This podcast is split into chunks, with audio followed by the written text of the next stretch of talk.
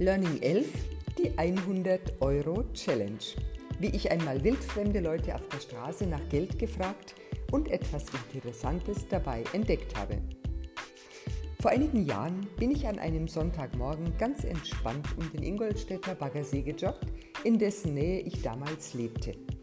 Im Ohr die Stimme einer meiner amerikanischen Mentorinnen mit einer ganz besonderen Herausforderung. Sie fragte, wer von euch schafft es, 100 Dollars einzusammeln, von wildfremden Menschen in einzelnen Dollars oder größeren Scheinen, ohne als Entschuldigung einen sozialen Zweck zu nennen oder auf diese Übung hinzuweisen. Schluck. Allein die Vorstellung machte mir Gänsehaut, rührt die Übung doch an ein tief verankertes Tabu. Wer bettelt, ist am Ende. Tiefer kann man nicht sinken. Leider hindert die Sorge, bedürftig zu erscheinen, viele Selbstständige daran, unbefangen nach neuen Aufträgen zu fragen. Schließlich soll es nicht so aussehen, als bräuchte man das Geld. Davon war ich ebenfalls betroffen und so sollte die Übung eine Art Desensibilisierungsmaßnahme sein. Was wäre aber, wenn mich jemand erkennen würde, überhaupt, was würden wohl die angesprochenen Leute sagen? Wären sie ablehnend oder irritiert, voller Mitleid oder misstrauisch? Nun, ich kann Ihnen sagen, all das und noch viel mehr spiegelte sich in den Augen der Menschen, die ich an diesem Sonntagnachmittag nach Geld gefragt habe. Zumindest bei meinen ersten Anläufen. Dann ist etwas Wunderbares passiert. Es fiel mir nicht nur immer leichter, jeden anzusprechen, der mir entgegenkam. Ob gut situiertes Ehepaar oder Bettler, alt oder jung, es machte mir sogar Spaß. Am Schluss hatten 21 Menschen gespendet und es hat auch den Spendern Spaß gemacht, mich zu unterstützen. Und ich verstand, die Hürde nach Geld zu fragen ist eine hypothetische. Sie löst sich ins Nichts auf, wenn man es trotzdem macht. Das erleichtert es mir heute entscheidend, auskömmliche Preise für meine Leistungen zu erbitten.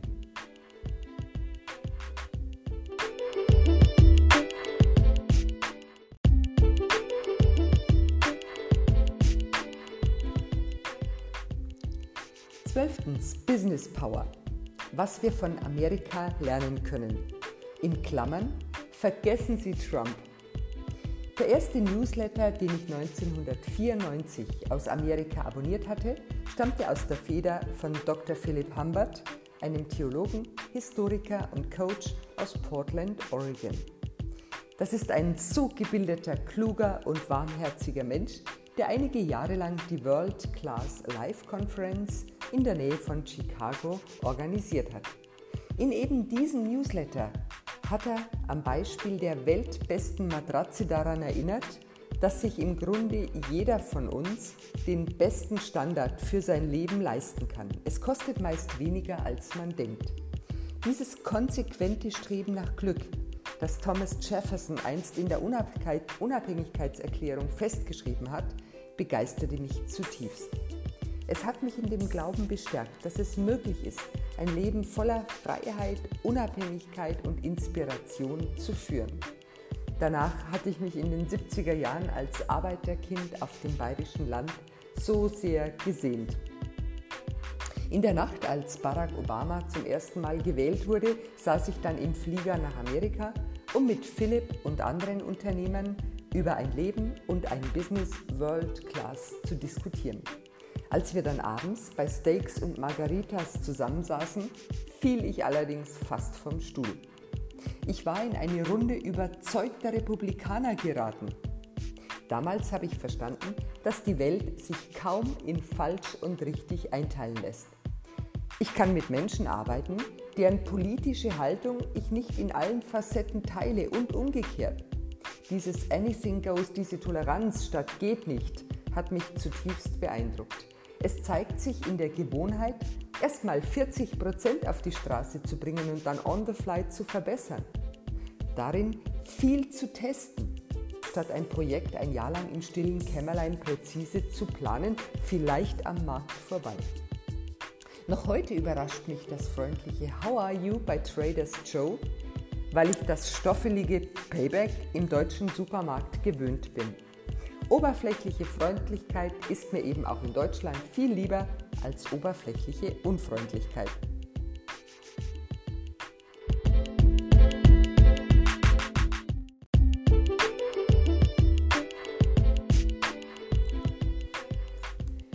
Dreizehn. Lieber sterben, wie ich gelernt habe, die Bühne zu lieben. Vor meinem ersten Vortrag im Jahr 2001 habe ich fünf Kilo abgenommen und wochenlang sehr schlecht geschlafen. Ich hatte Angst, reine Todesangst. Kein Wunder. Aus Untersuchungen weiß man, dass die meisten Menschen das öffentliche Sprechen mehr fürchten als den Tod. Dann wissen Sie, wie es mir ging. Entsprechend schlecht war meine Performance. Ja, ich redete einfach vollkommenen Unsinn. Sorry, lieber Herr R., damals mein Co-Referent. Heute bin ich zumindest direkt am Tag des Vortrags immer noch ziemlich nervös. Frage mich, warum ich mich darauf einlasse und wie schön es wäre, abends auf dem Sofa zu sitzen, statt auf der Bühne zu sprechen. In dem Moment aber, wo ich vorne stehe, in die Augen meiner Zuhörer schaue, mit meinem Vortrag beginne, fällt die Nervosität von mir ab.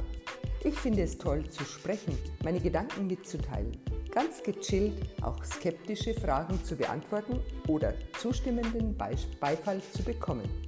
Als Referent wird man von der Energie seines Publikums getragen. Ein wunderbares Gefühl. Wie kam es nun zu der doch drastischen Veränderung, die meine Rednerfähigkeiten erfahren haben? Feenstaub? Affirmationen? The Secret? Nein, ich habe einfach viele Jahre lang immer wieder Vorträge gehalten bei Barcamps, mal vor vier Leuten, mal umsonst und draußen. Jawohl, im Münchner Café ganz am Wasser beim sommerlichen Erzählabend unter freiem Himmel. Aber auch vor Hunderten von Menschen gegen ordentliche Bezahlung und auf Englisch. Ich bin in die Staaten gefahren und habe dort eine Speaker-Ausbildung absolviert, um noch besser zu werden. Weil wir hier ja unter uns sind darf ich Ihnen bei der Gelegenheit den wichtigsten Tipp für angehende Keynote-Speaker verraten. Sprechen lernt man am besten durch Sprechen.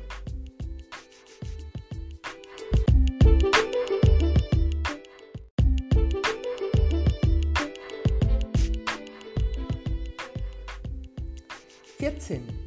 Zahlen, die sich beobachtet fühlen, verhalten sich entsprechend. Ich bin halt nicht gut mit Zahlen. Das war lange Zeit meine Entschuldigung für die Vernachlässigung der wirtschaftlichen Seite meines Geschäfts. Ja, ich war darauf sogar ein wenig stolz. Schließlich konnte ich sehr gut schreiben, arbeitete gerne für meine Kunden und war halt ein rundum kreativer Mensch, nicht wahr? Heute kann ich über diese Ignoranz nur den Kopf schütteln. Denn das eine hat nichts mit dem anderen zu tun. Ganz im Gegenteil. Mathematiker sind häufig begabte Musiker und auch der kreativste Kopf lebt nicht von der Idee, sondern von deren erfolgreicher Umsetzung. Management bei Kontoauszug hilft uns dabei nicht.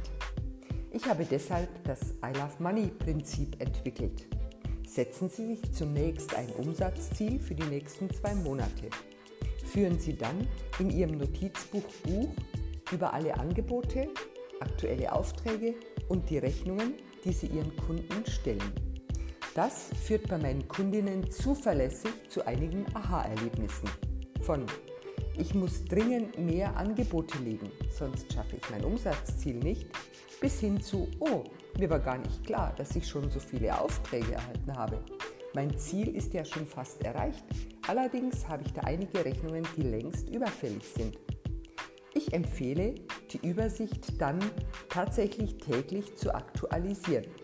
So erreichen Sie eines der wichtigsten Ziele im Marketing. Sie wissen schon heute, wo Ihre Umsätze in zwei Monaten herkommen werden.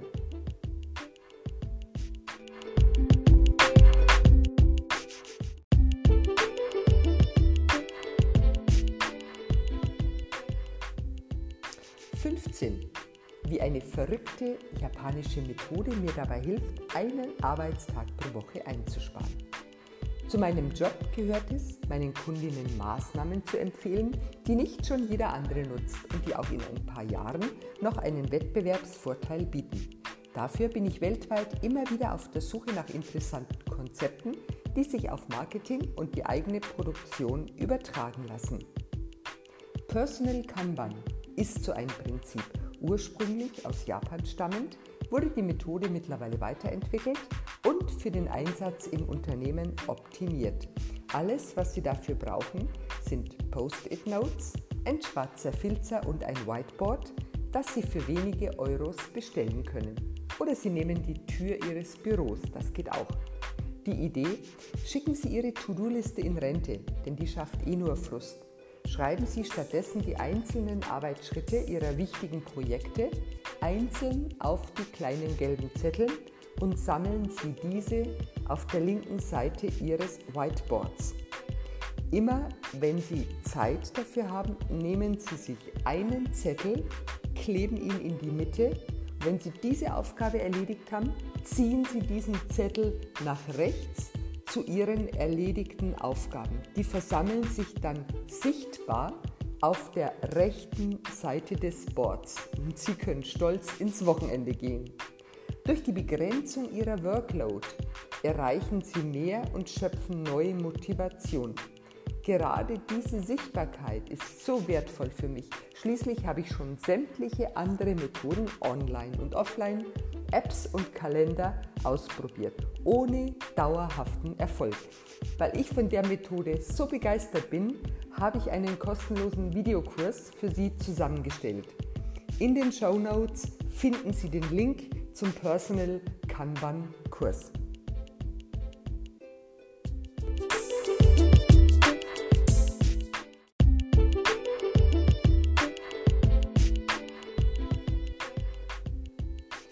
Sechzehn.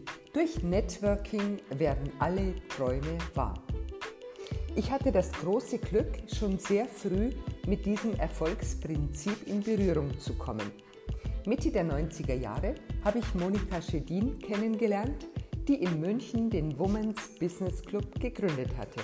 Dort traf ich nicht nur interessante Teilnehmerinnen, sondern stellte auch fest, dass mit den richtigen Kontakten nahezu jedes berufliche und persönliche Ziel in greifbare Nähe rückt. Freilich braucht es dafür einige Networking-Kompetenzen, Do's and Don'ts sozusagen. Wer zum Beispiel erst kommt, wenn er was will, hat schlechte Karten. Besser, Sie bauen Ihr Netzwerk auf, bevor Sie es brauchen. Durch Offenheit, echtes Interesse an anderen und die möglichst häufige Frage, was kann ich denn für dich tun? Und durch klassisches Bitte und Danke.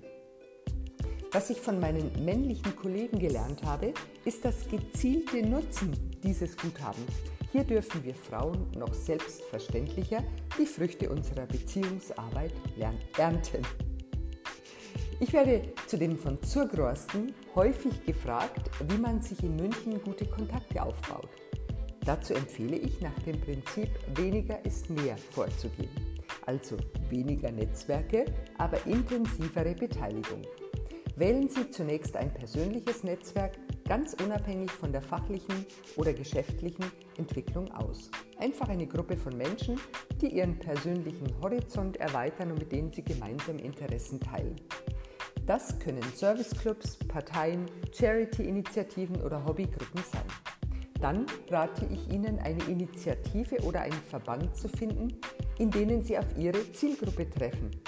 Der regelmäßige Kontakt hilft Ihnen dabei, ein tieferes Verständnis von den Menschen und ihren Zielen zu gewinnen, mit denen Sie zusammenarbeiten möchten. Wenn Sie dort zuhören, Rat geben und zum weiteren Gespräch einladen, rollt das Geschäft unvermeidlich auf Sie zu.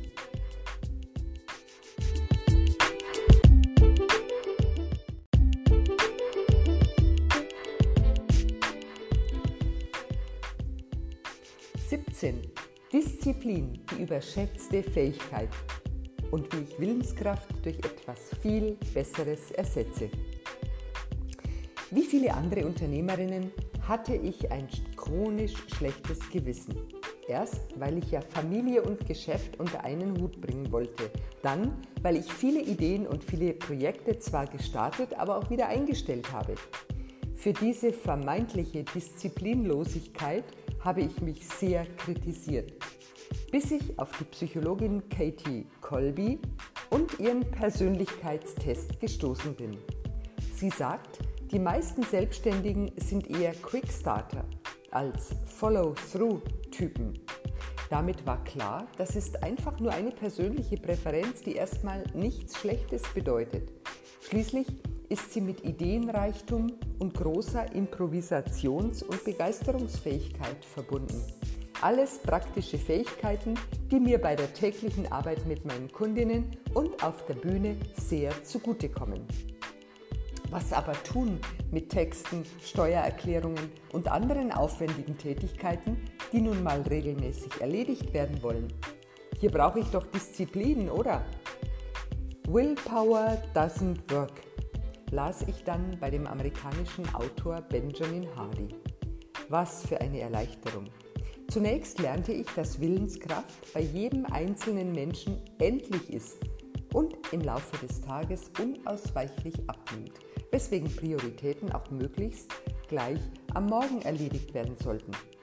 Zudem haben all die scheinbar so disziplinierten Menschen keine Superpower, sondern einfach nur effizientere Systeme eingerichtet. Und genau das habe ich dann auch getan.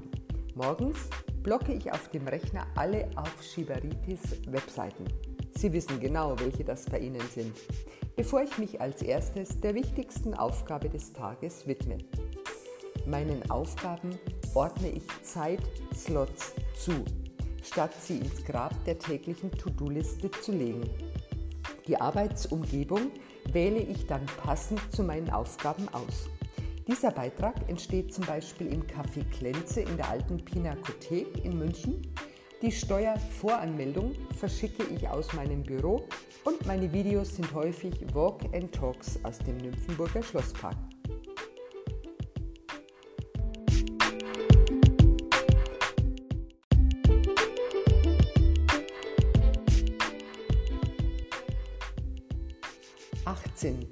Ich habe auch lang gedacht, ich bräuchte neue, andere, bessere Kunden. In Klammern, Spoiler-Alarm, das stimmt nicht. Wenn neue Kundinnen zu mir kommen, haben sie meist eine klare Problemdefinition und eine Arbeitsanweisung für mich. Ich brauche mehr neue Kunden und eine neue Website. Manche hatten auch Pech und haben schon viel Geld in einen schicken, leider wirkungslosen Internetauftritt investiert. Ebenso wenig wie Sport alleine beim Abnehmen hilft, solange die Ernährung nicht umgestellt ist, helfen neue Kunden auch nicht dabei, ein Geschäft nachhaltig profitabel zu machen. Klingt komisch, ist aber so. Denn der wahre Wert jedes Unternehmens liegt bei den Menschen, die schon in die Zusammenarbeit mit Ihnen investiert haben, die Sie kennen, mögen und die Ihnen vertrauen. Diese Menschen brauchen Sie nur noch nach Folgegeschäft Empfehlungen und Testimonials zu fragen. Letztes Jahr haben zum Beispiel 80 Prozent meiner Kundinnen die langfristige Zusammenarbeit mit mir verlängert. Ein Wert, den ich mir in den Anfangsjahren nie und nimmer hätte vorstellen können. Stattdessen gehen viele, begehen viele Unternehmerinnen den Fehler, sich nach dem Erstauftrag zu schnell nach neuen, vermeintlich besseren Kunden umzusehen. Das kostet aber Zeit und Geld und bringt sie nicht einen Schritt weiter, als sie mit den jetzigen Kunden eh schon sind. Mich hat einmal eine Kundin ganz begeistert angerufen, weil sie 10.000 Euro zusätzlichen Umsatz einfach nur mit der Frage an ihren Kunden gemacht hat, what's next? Gehen Sie deshalb schon in die erste Zusammenarbeit nicht nur mit dem Ziel, eine tolle Leistung zu liefern. Hegen und pflegen Sie auch die Kommunikation mit diesem Kunden und halten Sie schon jetzt die Augen nach den nächsten Umsatzoptionen auf. Wenn Sie noch keine weiteren Leistungen oder weitere Angebote über das Erstangebot hinaus haben, dann wäre das der nächste Schritt, diese Leistung zu entwickeln.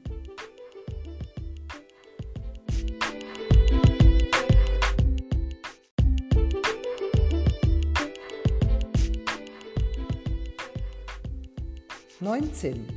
Warum ich so genau weiß, dass es mir in 25 Jahren zehnmal so gut gehen wird wie heute.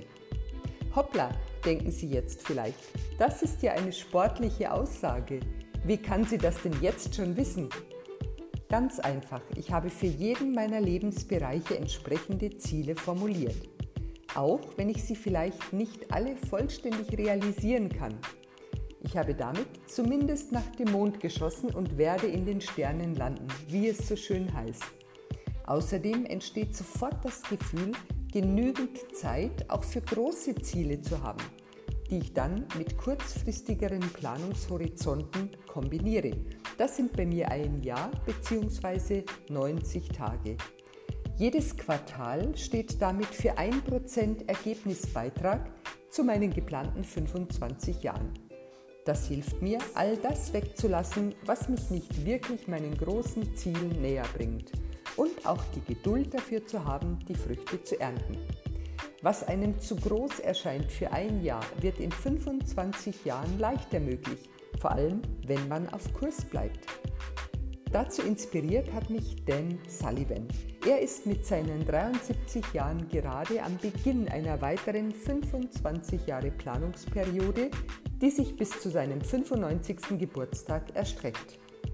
Er ist auch für einen meiner zentralen Mindshifts verantwortlich. Wir alle glauben ja, dass sich die Welt im Alter einschränkt. Weniger Gesundheit, weniger Geld, weniger Freunde, weniger gesellschaftliches Ansehen. Genau dem möchte ich entgegentreten, für mich selbst, aber auch für alle, die diesen Podcast hören. Wir werden uns nämlich ab heute anders verhalten und andere Entscheidungen treffen, wenn wir uns dafür entschlossen haben, dafür entschieden haben, in 25 Jahren topfit, gesund und wohlhabend zu sein, als wenn wir im Gegenteil befürchten, alleine und krank im Pflegeheim zu landen.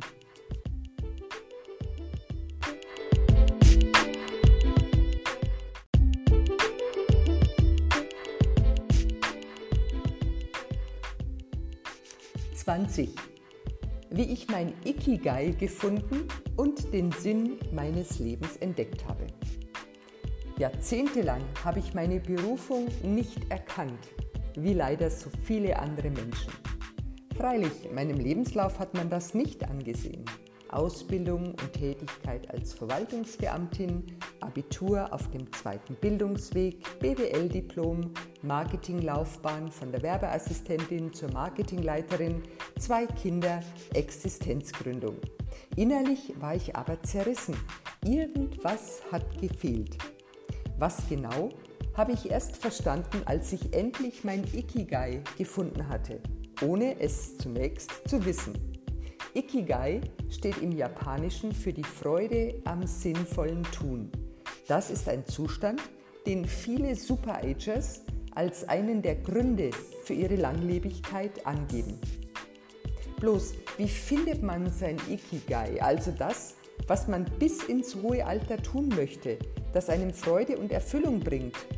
Diese Tätigkeit findet sich in der gemeinsamen Schnittmenge von dem, was Sie gerne und gut tun wofür sie bezahlt werden und was die Welt braucht. Mein BWL-Studium alleine hatte mich zwar ins Marketing geführt, definitiv eine meiner Lieblingsdisziplinen, zufrieden war ich damit aber noch nicht, obwohl diese Aufgaben gut bezahlt sind. Dann habe ich eine Coaching-Ausbildung bei einem renommierten österreichischen Institut absolviert. Allerdings waren Live- oder Karriereberatungen nicht das, was mich besonders interessiert hätte.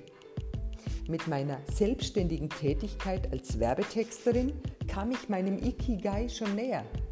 Hier konnte ich Unternehmer unterstützen, kreativ sein und meine Erfahrungen ausspielen.